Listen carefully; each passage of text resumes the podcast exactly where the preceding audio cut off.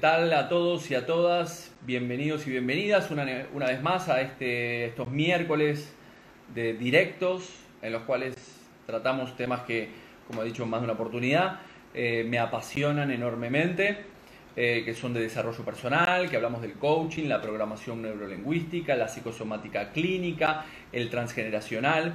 Es, es importante eh, que, que sepan eh, para aquellos que mm, de alguna manera se vayan a conectar a través de el, Facebook, si se cortan el Facebook, el Facebook pueden seguirme en, en Instagram en jorgerial.coach.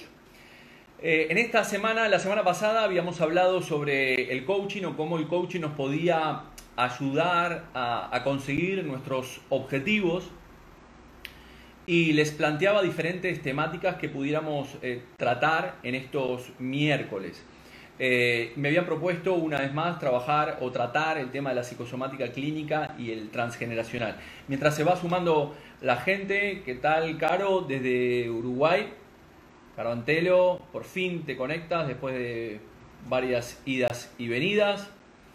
Eh, entonces decíamos que en esta, en esta oportunidad me gustaría tratar de cómo la mente influye en nuestro cuerpo y de cómo enfermamos a través de ciertos patrones mentales que nos llevan de alguna manera a enfermar tanto psíquica, física como emocionalmente, eh, comportamentalmente.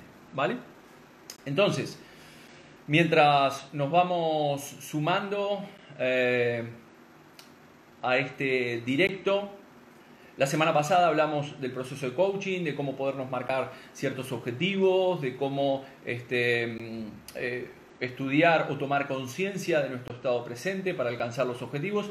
Y en esta oportunidad, como decía, mm, me gusta, o me gusta mucho el tema de la psicosomática clínica el transgeneracional, es algo de lo cual me dedico habitualmente y, me gustaría tocar algunas pinceladas y hacer esto de forma interactiva. Eh, para empezar, cuando hablamos de, psicosomática, la psicosomática mm, vienen dos, palabras, ¿no? Dos palabras que son, dos palabras del griego que son psique, es decir, cómo eh, la psique es mente y soma es cuerpo. De alguna manera, por lo tanto, lo que hablamos es, la psicosomática es cómo la mente influye en nuestro cuerpo. Eh, muchas veces no tomamos conciencia de la capacidad que tiene nuestra mente de poder crear en todo momento ¿vale? Y, en el día de hoy, como les decía, me gustaría hablar de, algunos conceptos, entre ellos el concepto de, placebo, ¿no? Aquí me, imprimí exactamente la definición de placebo y del efecto placebo, ¿no?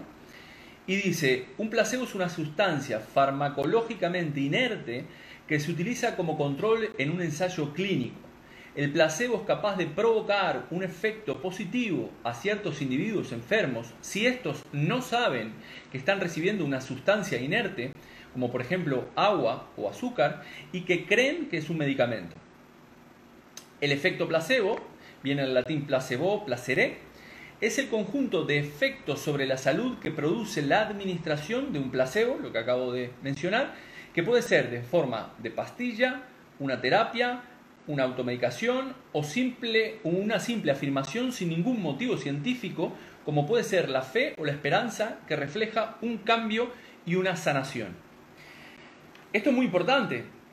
Por lo tanto, si el efecto placebo es, eh, es algo que está, que somos capaces de observar, siempre y cuando la persona eh, no sepa de que lo que está ingiriendo es algo que es inerte, si esa persona viene un, médico le dice que tome un medicamento, su mente es capaz de transformar esa sustancia inerte y sanar su cuerpo.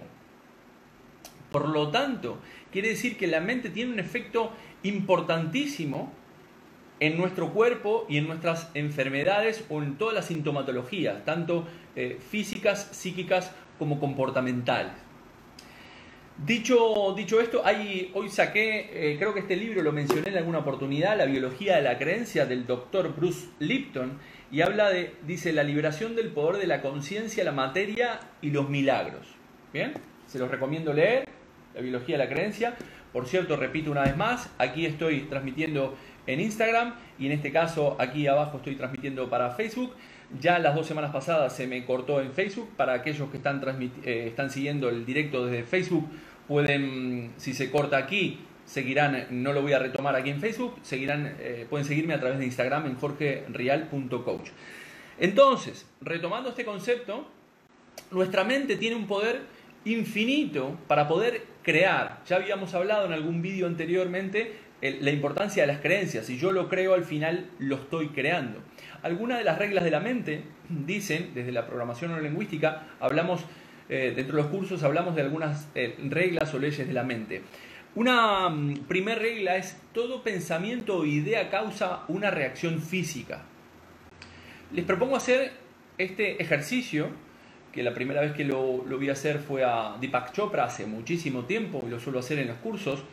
Y les voy a proponer a aquellos que están eh, escuchando este directo o que lo escuchen en algún otro momento, ya que va a quedar colgado tanto en Facebook como en Instagram, que cierren vuestros ojos. Les voy a pedir que cierren un momento vuestros ojos y solamente van a hacer este ejercicio con vuestros ojos cerrados y escuchándome mi voz. Les voy a pedir que imaginen que tienen, traten de imaginar lo más real posible, con los ojos cerrados, imaginen que tienen un limón frente a ustedes. En vuestra imaginación les voy a pedir que tomen ese limón en vuestra mano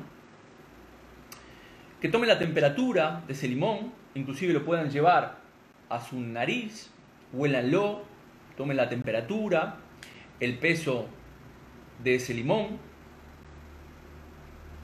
Y ahora también imaginen que allí al lado de ese limón tienen un cuchillo. ¿Bien? Quiero que tomen ese cuchillo y corten el limón a la mitad. Una vez que tengan cortado ese limón a la mitad, sientan como el cuchillo tiene resistencia a la hora de cortar ese limón, observen esas dos mitades enfrente a ustedes, todo en vuestra mente, y ahora tomen una de esas dos mitades y llévenlo a vuestra boca. Y quiero que muerdan ese limón y sientan el zumo de ese limón en vuestra boca quiero que paladen y saboren ese zumo de ese limón. Y vuelvan a morder ese limón y vuelvan a sentir ese zumo del limón o ese jugo del limón en vuestra boca. Ahora dejen el limón donde estaba, también dejen el cuchillo y pueden abrir nuevamente vuestros ojos. ¿Qué es lo que ha pasado en esta situación? La mayoría de ustedes, o cuando hago este ejercicio, eh, la mayoría empieza a hacer así, con la boca, se genera más saliva. Sin embargo, ese limón no es real, está en nuestra mente. Sin embargo, este limón, que es mental, produce en mi cuerpo una sensación física sin la existencia de ese limón se producen esas reacciones físicas en nosotros mismos. Por lo tanto, es importante entender que a partir de nuestros pensamientos, que muchas veces están distorsionados, eliminados y generalizados, como lo hemos visto eh, dentro de otros vídeos que los invito a ver, que están colgados en, el, Instagram, en el Instagram este, o en Facebook, eh, cuando hablamos de la programación neurolingüística, ¿cómo podemos programar o reprogramar nuestro, nuestra mente para cambiar este software y que afecte positivamente en nuestro cuerpo a partir de, generar emociones positivas. Esto es debido a que nuestro software, este, la, mente al final tenemos este software, ya hemos hablado o explicado que, este software que tenemos aquí, que le llamamos en programación neurolingüística estructura de referencia, em, son mis creencias, mis valores, mi educación, lo que he heredado, esa es mi forma de pensar. Esa forma de pensar, cuando las situaciones y las experiencias de nuestra vida no se acercan a nuestra forma de pensar, es cuando básicamente se producen en nuestro organismo, empezamos a liberar tipo de sustancias, grupos metilo, que se adhieren a, nuestro gen y al final la comunicación con la célula, es nula. Eh, se generan más cortisol cuando tengo miedo o estrés frente a una situación. Y esa limitación de mi software que hace que la situación no se ajuste a la realidad que yo pretendo vivir, hace que se produzca en mi cuerpo determinadas emociones y por consiguiente a través del superego determinados pensamientos que, que refuerzan una sensación de malestar, que mi cuerpo terminará psicomatizando. Dijimos, eh, psicosomática viene del griego de psique, mente, y soma, cuerpo, cómo influye nuestra mente, nuestro cuerpo. Y este software, también dijimos, o expliqué en otro, algunos de los otros vídeos, que este software también, bien, venimos con un software precargado que es desde nuestro transgeneracional, de nuestros antepasados. Es decir, yo tengo unas ciertas creencias sobre la familia, sobre el dinero, sobre, eh, sobre el deporte, sobre la política. Cuando, cuando las experiencias que yo estoy viviendo no se ajustan a este software, se genera un desfasaje. Esto en psicosomática clínica hablamos de lo que se denomina la masa conflictiva. Es decir, cuanto más yo me alejo de la realidad que estoy viviendo en base al software que tengo y en base a lo que es la realidad actual que estoy viviendo, esta, esta diferencia, este gap o esta brecha que se genera entre lo que yo pienso que debería ser y lo que tendría que ser, esto es la masa conflictiva. Cuanto más sea más grande la brecha, más, más lo voy a psicomatizar. Recordemos que somos siempre, recordemos que somos tres cuerpos, el cuerpo mental, el cuerpo emocional y el cuerpo físico. En la medida que yo aquí no mande órdenes a mi cuerpo eh, que, son positivas de aliviar ese estrés que estoy viviendo en el día a día, eh, al final las emociones, generaré emociones nocivas para mi, para mi organismo que las terminaré manifestando en, en mi cuerpo este, en, el cuerpo físico, en la materia. Bien, pero ¿qué pasa? El ser humano muchas veces no es capaz de soltar, como he, mencionado en algunas oportunidades. Hay una, hay una forma este, que lo pueden buscar en, YouTube de cómo, cómo atrapan los monos en África. Si uno pone en YouTube cómo atrapan los monos en África, van a ver claramente eh, el ejemplo que les, estoy contando. Básicamente lo que hacen este, las personas de las aldeas en África. Eh, hay, varias, hay varias formas. Una de ellas hacen un agujerito dentro de la tierra en el cual el mono puede meter la mano de esta manera y le dejan comida y el mono atrapa esa comida. Pero luego cuando quiere sacar la mano es imposible sacar porque se encuentra con el tope de la mano. Pero lo más curioso de esto es que el mono es incapaz de soltar la comida y termina siendo atrapado. Lo mismo sucede también, hay otro método que es una jaula. Ponen una jaula pequeñita, un plátano dentro, una banana dentro, y entonces el, mono es capaz de meter su mano a través de los barrotes, que los barrotes tienen una distancia pequeñita. Sin embargo, cuando, cuando atrapa esa banana y quiere sacar por entre los barrotes su mano, es imposible y lo terminan atrapando. ¿Qué quiero transmitir con esta metáfora? Básicamente, lo que quiero transmitir es que nosotros de alguna manera somos esos monos que terminamos siendo atrapados eh, por, por, esas, por, la enfermedad, porque no somos capaces de soltar ciertas experiencias de nuestra vida, no somos capaces de dejar atrás esas experiencias, no somos capaces de soltar eh, una pareja, eh, no somos capaces de soltar un trabajo que me está enfermando, no somos capaces de soltar, de tener menos contacto con una familia que es tóxica para mí, no soy capaz de soltar una amistad que también es tóxica. Entonces nos aferramos a esa experiencia tal cual el mono se aferra a ese, a ese plátano o esa comida y por lo tanto terminamos siendo atrapados. Por lo tanto, eh, es importante entender que al final, si tenemos una percepción de nuestra realidad que no se ajusta y no somos capaces de cambiar esos patrones mentales aferrándonos a esas experiencias del pasado, terminaremos enfermando. Recuerden, y ya he hablado también en otros vídeos, de que cuando una persona viene a la consulta, una de las preguntas que le tenemos que hacer, eh, los que trabajamos en psicosomática, primero la sintomatología. La sintomatología me va a estar diciendo ya me va a estar dando una pista acerca del conflicto emocional que está viviendo la persona según el órgano, porque eh, ¿por qué? ¿Alguna vez se han preguntado por qué eh, aquellas personas que han estado enfermas, por qué una, una? Eh, ¿Por qué una amigdalitis? ¿Por qué un, un hombro congelado? ¿Por qué un cáncer de estómago? ¿Por qué un tumor en el cerebro? ¿Por qué? ¿Por qué no esto y por qué no el cáncer de estómago? ¿Por qué una metástasis en los pulmones? ¿Por qué?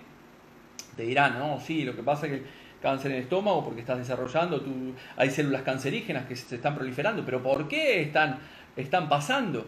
Sin embargo, desde la psicosomática clínica y el transgeneracional damos una, una respuesta que curiosamente eh, hace que en muchos casos la persona se permita eh, soltar esa experiencia que lo ha llevado a enfermar y por lo tanto a partir de la toma de conciencia eh, podemos soltar y convertirnos en libres pensadores. De esto se trata. El otro día, la semana pasada, hablábamos en el, en el vídeo de coaching de, que el coaching nos ayuda a tomar conciencia. Es importante detenernos en nuestra vida a tomar conciencia.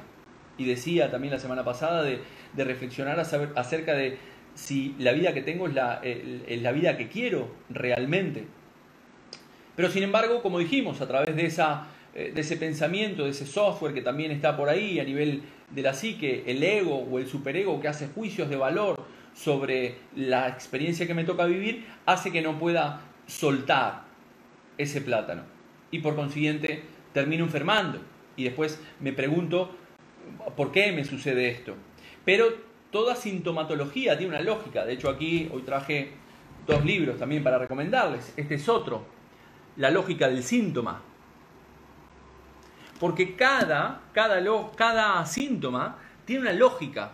El tema es tratar de seguir esa lógica. Que, ojo, no estoy diciendo que aquí simplemente tomamos conciencia y sanamos, porque la mente es muy compleja. Es un trabajo personal de autodescubrimiento y de poder cambiar ciertos patrones mentales o ciertas creencias que no me están permitiendo avanzar en mi día a día y dejar atrás y convertirme en una nueva versión de mí mismo. Pero ese superego o ese ego no me dejan soltar ese plátano y termino en muchos casos muriendo. Por lo tanto, aquí este proceso de el proceso del autoconocimiento es un proceso eh, muy muy rico, también muy doloroso, porque he mencionado en, muchas oportunidades que, que lamentablemente aprendemos del dolor, no tanto aprendemos del placer heredamos cosas también de nuestros antepasados eh, positivas, pero, pero no tenemos en la consulta gente que viene por, por cosas positivas. Tenemos eh, sí cosas positivas una vez que han pasado el proceso, pero, pero antes viene la, persona porque no está viviendo su propia vida, porque tiene una sintomatología que no lo deja ser eh, feliz, porque tiene una depresión, porque tiene un cuadro de ansiedad, etcétera, etcétera, etcétera. Y esa sintomatología tiene una lógica. ¿Qué es lo que intentamos dentro de esto? Es ver cuáles son esos patrones mentales, esos códigos que me llevaron, o esas creencias limitantes, eh, o ese software que tengo que me ha llevado a activar una emoción frente a lo que estoy viviendo y por consiguiente me ha llevado a enfermar. Una vez que tomo conciencia de esto y me permito soltar ese plátano o, eso que tengo en mi mano, soy capaz de, elegir libremente. Y de esto se trata, de poder ser más conscientes, ser libres pensadores en todo momento, no atarnos a una idea eh, de que, bueno, como mi familia es, siempre ha sido de izquierda o derecha, entonces yo tengo que necesariamente ser de izquierda o derecha. No, tal vez no. No, como mi familia eh, siempre es de este equipo de fútbol, entonces yo seré de este equipo de fútbol a muerte y los demás no. No, no. Entonces, tenemos que revisar continuamente todos esos autosabotajes que nosotros mismos nos hacemos porque no podemos mantener ciertas ideas contradictorias en mi mente sin que genere un conflicto. Esto es, este es otro eh, este concepto o reglas de la mente que hablamos en la programación neurolingüística. Es decir, mi mente no puede mantener dos ideas contradictorias sin que genere un conflicto. ¿Estamos de acuerdo? Es decir, si yo pienso que la familia es un pilar fundamental y, que tiene que siempre apoyarme, pero por otro lado veo que la realidad es que mi familia no me apoya y es muy tóxica y siempre me están tirando para abajo y, no me dejan ser yo mismo, si tengo estas dos ideas que son totalmente contradictorias, llegará un momento que en mi mente chocará y generará ese conflicto. Por lo tanto, no podemos tener esas dos creencias que son contradictorias en mi mente, porque tarde o temprano se generará un conflicto. ¿Cuáles son las dos ideas contradictorias? En, como dije anteriormente al, principio, mi software me dice que yo tendría, o la realidad tendría o debería ser esta, pero la realidad es esta. Esta diferencia entre este punto y este punto, lo que llamamos la masa conflictiva eh, en la sintomatología o en la psicosomática.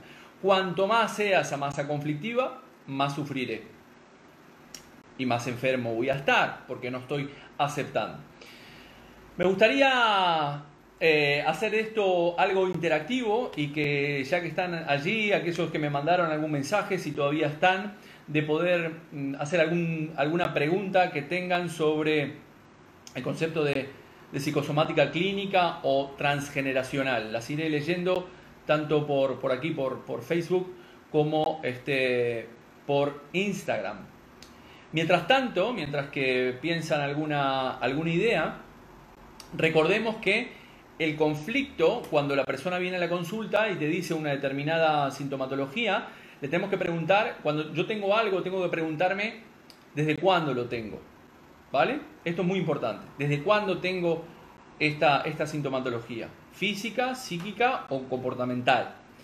Una vez que tenemos el punto de partida, eh, como, como, dicho anteriormente, también la sintomatología nos está diciendo exactamente qué tipo de conflicto eh, emocional está teniendo esa persona. ¿no? Pero una vez que tenemos, este, por ejemplo, una fecha exacta a los 20 años, tenemos que eh, eventualmente preguntarle o nosotros mismos preguntarnos qué he vivido, qué, qué cosas han superado mis umbrales de tolerancia, qué cosas me he tragado que no me quería, no me quería tragar ¿Qué, hay en mí? ¿Qué cosas he vivido dentro mío que, no se ajustaron a mi realidad y eso me ha llevado a, experimentar una, situación y una experiencia de forma desagradable? Si eventualmente la persona nos dice que ese conflicto eh, lo tiene desde que era pequeño eh, o desde que tiene uso razón, ya tendríamos que ir a las otras dos áreas, no serían la propia edad del individuo, la edad cronológica del individuo, es decir, la edad adulta, sino que tendríamos que ir a lo que denominamos proyecto sentido gestacional, que va desde la concepción hasta los tres años, es decir, cómo estaba el entorno familiar eh, cuando mi madre estaba embarazada de mí, qué tipo de conflictos vivió mi madre cuando yo estaba en la panza, porque eso afectará a nivel psíquico al individuo en la, en la edad adulta, y, este, y si no, tendremos que ir al transgeneracional. Bien, como dije, aquí en Facebook eh, se, me, se, me, ha cortado. Vamos a, ir aquí. Dice eh, María. Entonces, si hay conflicto con familiares, hay que dejarlos ir. Sí, es lo que estaba diciendo anteriormente. En esta metáfora que les estaba hablando acerca de, que los monos no son capaces de soltar y, terminan este, agarrándolos o siendo casados, tú tienes que preguntarte ¿Para qué quiero seguir manteniendo esta situación familiar? ¿Para qué? ¿Qué estoy ganando con esta situación familiar, con este conflicto? ¿Cuál es la razón por la cual no me permito dejar ir esta situación?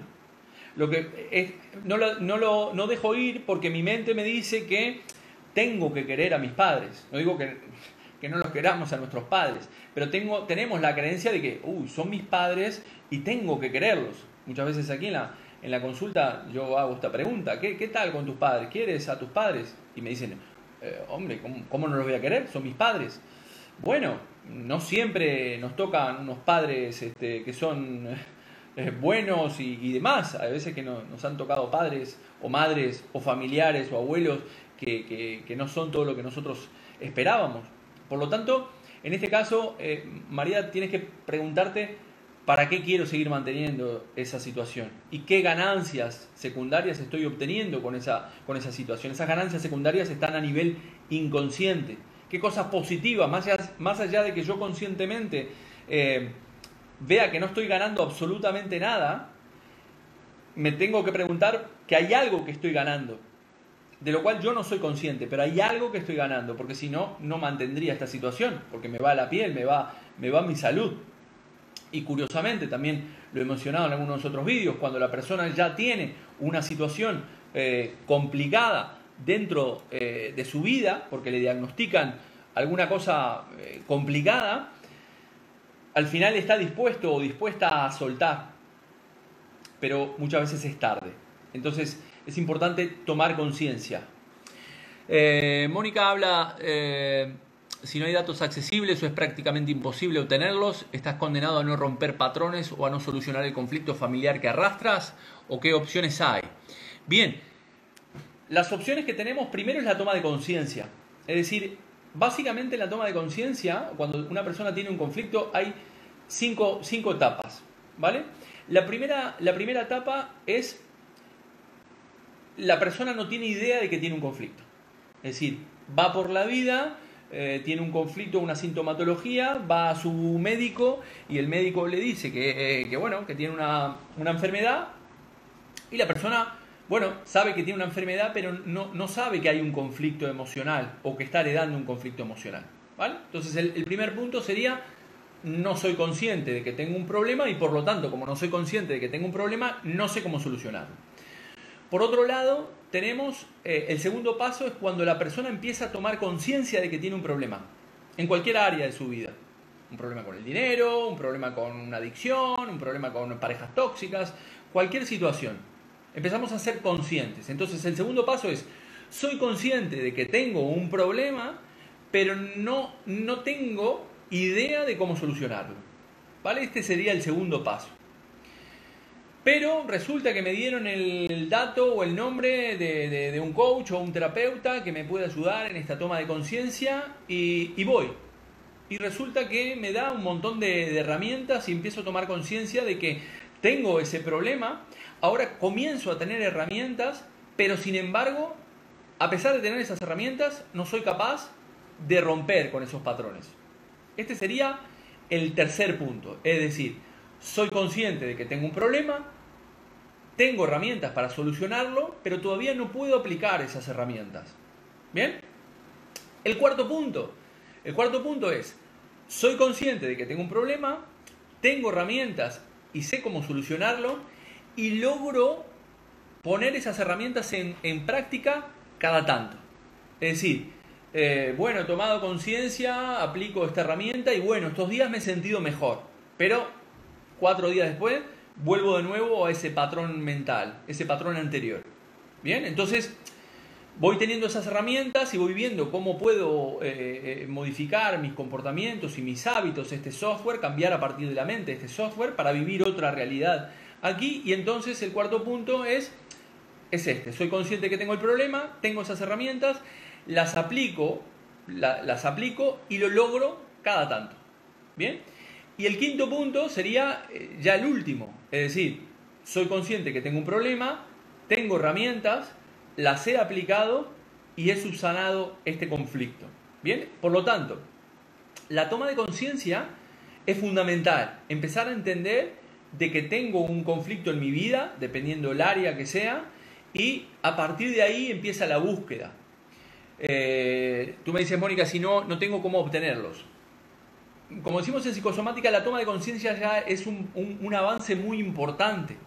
Y después existen otras herramientas a través de este, fisiológicas o a través de la hipnosis, también que nos permiten entrar a esa caja y poder sacar del inconsciente cuáles son esos bloqueos que yo he heredado en mi vida y que no me están dejando avanzar para poder definitivamente cortarlos a través de una terapéutica o dinámicas que utilizamos eh, principalmente en la programación lingüística para, subsanar este, este software de aquí. Bien, entonces siempre tenemos, eh, eh, siempre tenemos herramientas, ¿vale? También he, comentado en algún directo que si no lo podemos lograr es que hay bloqueos por lo que denominamos fidelidades familiares inconscientes. Es decir, hay una parte en mi inconsciente que me dice que yo tengo que pertenecer a esta familia, a este clan, a esta manada, porque si yo, mm, si yo no tengo esta manada y este clan, no soy nadie y puedo morir. Esta es una, una idea en nuestro inconsciente biológico que tenemos todos nuestros eh, seres humanos eh, como, como, como, como raza, como especie y como manada. Bien, entonces yo creo que si no soy fiel a mi clan familiar, entonces voy a estar solo en la vida y por consiguiente, si no tengo la fuerza del clan, termino muriendo. Y esto en las épocas que vivimos no es verdad, es una creencia que es obsoleta, porque sí pasa en la biología a nivel manada, pero no nosotros como, como, como seres pensantes. ¿no? Por lo tanto, hay un montón de herramientas y es muy importante trabajar con el, con el transgeneracional y el árbol genealógico y tratar de buscar esas, esas, esas fechas y si no, en el caso contrario, tirar por otro tipo de técnicas. Pero si tiro por otro tipo de técnicas y esas, eh, esos bloqueos siguen apareciendo, quiere decir que hay una ganancia secundaria aún mayor y esa creencia a la pertenencia del clan por esta fidelidad de familiares inconscientes que no me permite seguir avanzando. A ver, voy a ver algunas otras. Eh, Caro dice, todos estaremos preparados para soltar o a veces las resistencias hacen que sea más difícil para algunas personas. Bueno, esta, esta frase la he dicho en algunas, en algunas oportunidades. El cambio no es lo doloroso. Lo doloroso son las resistencias que yo tengo a cambiar. Porque cuando cambio y genero una nueva versión de mí mismo y me convierto en un libre pensador con otro software, quiere decir que a partir de aquí hay otro yo, hay otro, hay otro software, hay, hay otro Jorge. Y para que haya otro Jorge tiene que morir el anterior Jorge. Y esto es lo que me produce esa resistencia a ese cambio. Por lo tanto, en muchos casos no me permito hacer un determinado duelo de una situación y no me permito soltar y pasar, y pasar página, porque yo ahora ya soy esa persona sin esa pareja. He construido mi identidad y yo soy esa pareja, yo soy esa pareja, no, yo no soy esa pareja. Yo puedo disponer eh, o tener esa pareja, pero yo no soy esa pareja. O eh, soy mis padres y una vez que mis padres no están, yo me convierto en ese adulto huérfano, entre comillas. Y por lo tanto, esa resistencia a poder cambiar a esa, a esa nueva identidad que me permite en definitiva tomar conciencia, ser libre, soltar, perdonar y pasar página, es lo que no me deja, no me deja avanzar. Por lo tanto, esa resistencia que yo estoy eh, teniendo u ofreciendo a ese, a ese cambio que se me propone en la vida es lo que no me permite avanzar. Entonces, aquí se propone una nueva descodificación de mi software, bajarme la nueva aplicación, como, como he dicho en más de, una, en más de un directo, bajar esta, esta nueva aplicación y funcionar no con el Windows XP, sino con el, con el nuevo software eh, y con esta nueva realidad que estoy viviendo actualmente. Em, Yolanda me dice, el embarazo de mi hija lo viví mal, ¿cómo puedo hacer para que no le afecte a, ella cuando sea adulta? Vale, esto es un, concepto muy interesante que, que hablamos, eh, trato en el curso de psicosomática clínica transgeneracional, cuando hablamos del proyecto sentido gestacional. Recordemos que el proyecto sentido gestacional va desde nuestra concepción hasta los tres años de vida. ¿Por qué a los tres años de vida? Porque hasta los tres años de vida es como que el niño o la niña no tienen una conciencia que están totalmente separados de, de, su madre y seguirán sintiendo a través de su madre. Pensarán inconscientemente que todavía existe ese cordón umbilical y que soy alimentado por mi madre, porque luego de cortar ese cordón eh, nos dan pecho o nos dan el biberón, pero siempre hay un contacto muy estrecho con la madre. Por lo tanto, siempre propongo contarles desde el amor a nuestros hijos cómo, cómo hemos vivido ese, ese embarazo, ese, esa etapa del proyecto sentido gestacional, desde esa concepción hasta los tres años. Eh, si deseábamos al niño o a la niña, si no, si tuve un acontecimiento eh, dramático eh, como madre, si no estaba de la mejor forma posible. ¿Por qué? Y muchas veces la madre me dice, no, pero si les cuento eso le voy a generar un trauma a, mi hijo o a mi hija. No, no, es que el trauma ya lo tiene en el inconsciente. El programa ya está depositado en el inconsciente. Por lo tanto, lo que nosotros estamos haciendo desde el amor a nuestros hijos es traer ese programa del inconsciente a mi consciente para que, puedas, para que se pueda soltar. Y, cuando hablamos de, de, No hay una edad em, en el cual ah, esta edad sí va a entender mejor. No, porque el inconsciente se maneja con otros patrones totalmente diferentes a lo que es el consciente.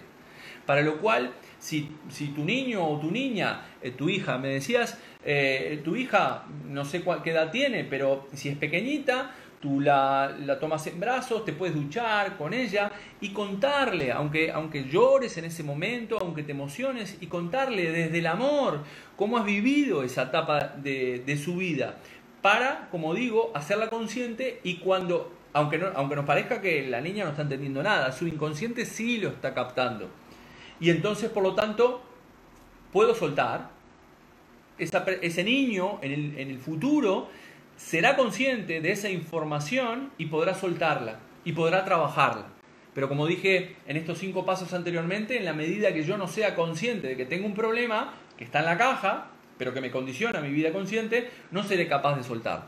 Por lo tanto, lo que te propongo en este caso, este, Yolanda, es, es hablar con tu, con tu hijo, con tu hija, en este caso con tu hija, y contarle cómo has vivido todos esos acontecimientos que has vivido, traumáticos, porque esto que, que desarrolló eh, Marc Frechet eh, hablaba ese francés y decía que lo que hable la madre durante la concepción hasta los tres años de vida, hasta el año de vida aproximadamente, se puede extender hasta los tres años, será lo que hable el niño o la niña en la edad adulta. Por lo tanto, si la madre habla problemas de relaciones de pareja, el niño y la niña podrán hablar problemas de pareja en su edad adulta. Si la madre habla problemas económicos durante el proyecto sentido gestacional, el niño y la niña, por esa fidelidad a la madre, terminará teniendo esos problemas económicos cuando pensará que son fruto de la casualidad, cuando decimos siempre que la casualidad no existe.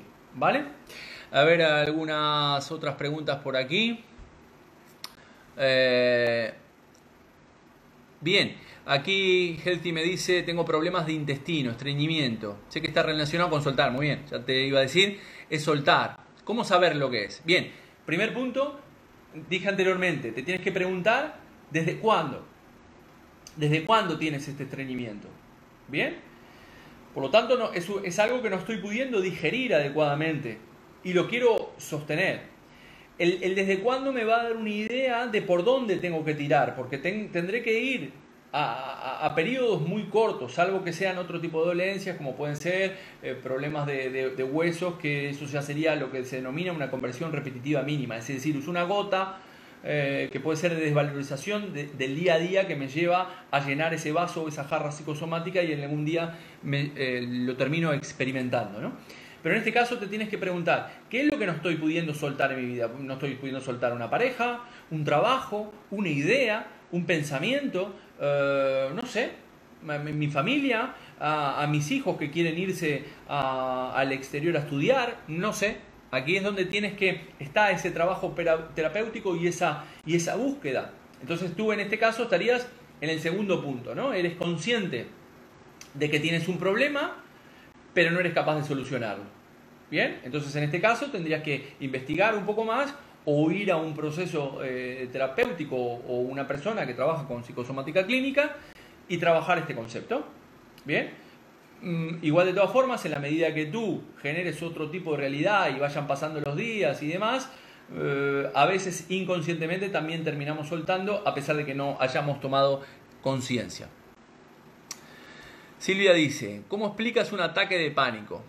Estás bien y de repente surge, tomas conciencia de lo que te pasa, te observas, respiras porque sabes que no va a pasarte nada, que es tu mente, pero caes. Vale, un ataque de pánico, al igual que una alergia, por ejemplo, eh, es que hay una información en mi inconsciente, una vez más, eh, que fue almacenada de, eh, de una forma como podríamos decir, negativa, es decir, he experimentado una situación en mi vida en el cual he experimentado una emoción de miedo, de pánico, de, temer por mi vida, esa información queda en mi inconsciente y curiosamente cuando yo me enfrento cinco años después a una experiencia que curiosamente tiene algunas pinceladas de esa experiencia, mi inconsciente genera un ataque de pánico para que yo pueda rechazar esa experiencia. ¿Se entiende? Es como, es como, como si fuera una alergia. Es decir, mi cuerpo me está diciendo que esa experiencia que estoy viviendo es similar a otra experiencia del pasado en el cual hemos vivido una situación traumática, difícil, de miedo, de, intensa, y que ha quedado almacenada ahí. Por lo tanto, aquí tendríamos que también investigar cuáles son esos disparadores que están presentes en la situación actual y ver cuál es esa experiencia del, del pasado. Bien, por ejemplo, no me acuerdo si lo conté, eh, hay una, una, experiencia, viene una persona a la consulta con eh, narcolepsia. ¿vale? Narcolepsia es cuando la persona se queda, se queda dormida. Eh, le pregunto desde cuándo y me dice que desde que tiene uso de razón. Y por lo tanto tenemos que ir al proyecto sentido gestacional, investigar un poco el tema de, de su madre o eventualmente ir al transgeneracional. Y curiosamente esta persona era doble. Es decir, doble significa que yo llevo un programa de un eh, mm, abuelo o bisabuelo, no recuerdo ahora, que se tenía, siempre contaba el abuelo o bisabuelo que, se, que se, tuvo que hacer el muerto para sobrevivir cuando estaba en la guerra. Es decir, él lleva una memoria transgeneracional en el cual a alguien de mi familia le ha servido esa, esa conducta para sobrevivir, yo he heredado esa conducta y cuando estoy en peligro, ¡pac! desconecto ¿Bien? Es decir, mi abuelo me dice, ojo, cuando estás en peligro, hasta el muerto. Inconscientemente, es un software que llevo aquí, que he heredado. Y curiosamente, cuando estoy en un momento de peligro, por un instinto de supervivencia, plac, quedo, quedo, quedo como si fuera muerto. ¿Bien? Esto lo he heredado, le ha servido a mi antepasado, pero no me sirve a mí ahora. Por lo tanto, tengo que ver cuáles son aquellos programas que tengo a nivel inconsciente que no me están dejando avanzar o que me presentan una sintomatología eh, que no me deja avanzar. ¿Bien? Eh, es muy curioso. Curiosamente, eh, esta persona, luego que toma conciencia, hacemos la terapéutica, se hace, se, hace una dinámica de, corte, de una dinámica metafórica de programación neurolingüística, en el cual corta metafóricamente con ese hilo, con ese abuelo, y esa sintomatología le desaparece. Por lo tanto, en este caso, volviendo a la pregunta que estaba haciendo Silvia, con ese ataque de, pánico, tienes que ver cuáles son aquellos patrones que se presentan o, tener una idea de cuándo se te presentó la primera vez ese ataque de pánico y, luego tomar conciencia de que en realidad esa situación que estás viviendo ahora no es la misma que, la que estabas viviendo eh, en el pasado. Fabio me dice, por cierto, Fabio, sigo aprendiendo portugués a tope para poder tener el nuevo directo contigo, que será la semana que viene.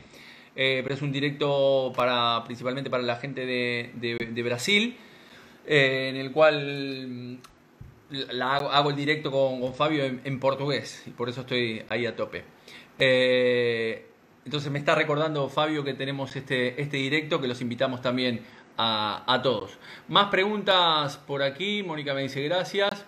Yolanda me dice, tiene 8 años ahora, no importa. Habla, habla con ella, coméntaselo cómo has vivido esta historia eh, durante el embarazo y que, y que bueno, que no tiene, no tiene por qué ella experimentar esta situación.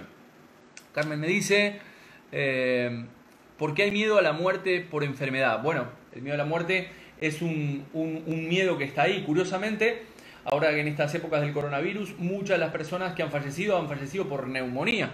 Y la neumonía en la psicosomática es un miedo a la muerte. Es decir, cuando empezamos a estresarnos a partir de que nuestra mente, como dije al principio, empezamos a enviar a nuestro cuerpo un montón de información eh, negativa, de estrés, hace que se disparen en mí ciertos mecanismos de respuesta emocionales eh, y generando esos grupos metilo y al final termino teniendo ese, ese, esa sintomatología que la experimento o un cáncer en el, en el pulmón en, en, psicosomática la relacionamos con un, con un, miedo a la muerte. Eh, entonces, a ver, tenemos que entender en definitiva que, que nosotros somos este cuerpo y nos aferramos mucho a este cuerpo, pero si nos metemos en un, en un concepto más filosófico, eh, no sabemos, no sabemos, ni sabíamos cuando estábamos en la panza de nuestra madre, no sabíamos que había un mundo exterior a cuando estábamos en la panza de nuestra madre y tampoco sabemos que hay un mundo más allá. Si lo supiéramos tal vez no tendríamos ese miedo a la muerte. Por cierto, estoy viendo una, una serie que se llama Westworld, no sé si la, si la vieron, brutal. eh, que tiene muchos mensajes filosóficos relacionados al ser humano, a la muerte y, muchos de estos aspectos. Entonces, la muerte es una instancia más y por eso también tenemos muerte, como tenemos miedo, como decía anteriormente, a esta muerte simbólica de dejar atrás esa, ese yo anterior con este software, cambiar este software y bajarme la nueva aplicación. Paola, saludos desde Colombia. Eh, más aquí, algunas otras preguntas más. Bueno, entonces, para ir cerrando este directo de este miércoles, entendamos que nuestra mente es algo, es una herramienta maravillosa y que a partir de nuestra mente podemos generar otro tipo de realidad en mi vida que nos permite avanzar eh, de, otro tipo de manera, obteniendo otro tipo de, realidad. Eh, bueno, voy a responder la, última aquí antes de despedirme. Eh, Chris me dice, cuando una situación es emocionalmente intensa, para mí olvido lo que ha pasado, pero mi cuerpo somatiza. Bueno, olvidas eh, conscientemente o crees que olvidas conscientemente. Pero si la sintomatología está ahí, quiere decir que tu inconsciente no te ha olvidado. Por lo tanto, tú puedes decir por aquí que has olvidado, o viene mucha gente y me dice, no, yo eso ya lo he tratado eh, este, en constelaciones, haciendo esto, haciendo aquello.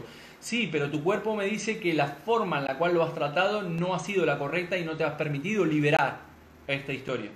Por lo tanto, si tu cuerpo lo, lo, psicomatiza o lo somatiza, quiere decir que tu inconsciente no ha liberado esa, esa masa conflictiva, ese drama, esa carga emocional. Por lo tanto, tendrás que trabajarlo con diferentes eh, técnicas y, herramientas. Eh, ¿Qué opinas de la nueva moda de abanderar? Eh, tengo trastorno TOC, un trastorno obsesivo compulsivo moda de abanderar. No sé a qué te refieres, Mónica, con la nueva moda de abanderar, pero bueno, trastorno obsesivo compulsivo también corresponde principalmente una memoria, el tema de lavarme las manos, metafóricamente eh, me lavo las manos, ¿no? Me lavo la suciedad o, tengo la necesidad de limpiar continuamente. Eh, el, TOC viene, eh, tenemos que investigar nuestro, nuestro árbol genealógico. No quiere decir que todo el que tenga miedo vaya a tener cáncer pulmonar. No, no quiere decir esto. cada experiencia, cada persona lo experimenta de una manera diferente. ¿Vale? Entonces, si ese miedo a la, muerte, te recomiendo ver algún otro vídeo por allí que tengo colgado en, Facebook en el cual explico eh, cómo superamos esos umbrales de tolerancia. Si esa superación de esos umbrales de tolerancia que yo tengo, fruto de mi estructura de referencia, es decir, de este software que tengo aquí, si supero ampliamente esta masa conflictiva, esto generará una conversión. Y si la mantengo, ahí sí podré generar un, cáncer en mi vida, porque esa masa conflictiva es muy grande. Pero no necesariamente todas aquellas personas que tienen miedo a la muerte eh, van a psicomatizar en un cáncer de pulmón. Esto no. Partimos de la sintomatología y a partir de ahí buscamos la causa. Pero no, no, no partimos de la causa y vemos la posible sintomatología que podemos tener. Esto no, no funciona de esta manera. Eh, vale, una más y nada más. Eh, un cáncer de mama. Esto lo expliqué también, Paola, en algún otro, eh, en algún otro vídeo. El, el cáncer de mama si eres una mujer diestra, si es un cáncer de mama, en la, si eres mujer diestra, si es el cáncer de mama en la mama izquierda, es un conflicto con, con hijos, reales o simbólicos. Y si eres diestra y el cáncer de mama es en la derecha, es un conflicto o con pareja o con laterales o padres, o lo, que se llama el nido ampliado. Si la mujer es zurda, sería viceversa. Aquí tengo un libro del doctor Salomón Celan que habla de enfermedades del seno o el cáncer de, mamas. Te lo recomiendo leer. Bueno, eh, hola, me dice, recuérdame, recuérdanos la serie. La serie se llama Westworld. Eh, aquí en España está en, HBO. Eh, en HBO. Gracias a todos y a todas por estar allí una vez más. también vuelvo a, dejar por allí la, la, inquietud de aquellas personas que quieran este, tratar un tema específico en estos directos de los miércoles. Estaré encantado de recoger vuestras solicitudes y trabajarlos aquí. Recordemos que eh, el 16 de este mes hago una charla gratuita aquí en Vigo, para aquellos que están aquí en Vigo, sobre psicosomática clínica y transgeneracional en Llana Llana. Y sobre fin de mes estaremos con el curso taller de psicosomática clínica, nivel 1, para el último fin de semana, y en el segundo fin de semana de julio, el nivel 2. Muchas gracias, un fuerte abrazo, eh, tratar de, no estar tan estresados y una vez más, como decían los Lelutier, nunca te tomes la vida demasiado en serio porque al final no saldrás vivo de ella. Así que ser felices, gestionar vuestras emociones lo mejor que puedan, porque la vida es muy corta y pasa en un plis plas. Gracias a todos.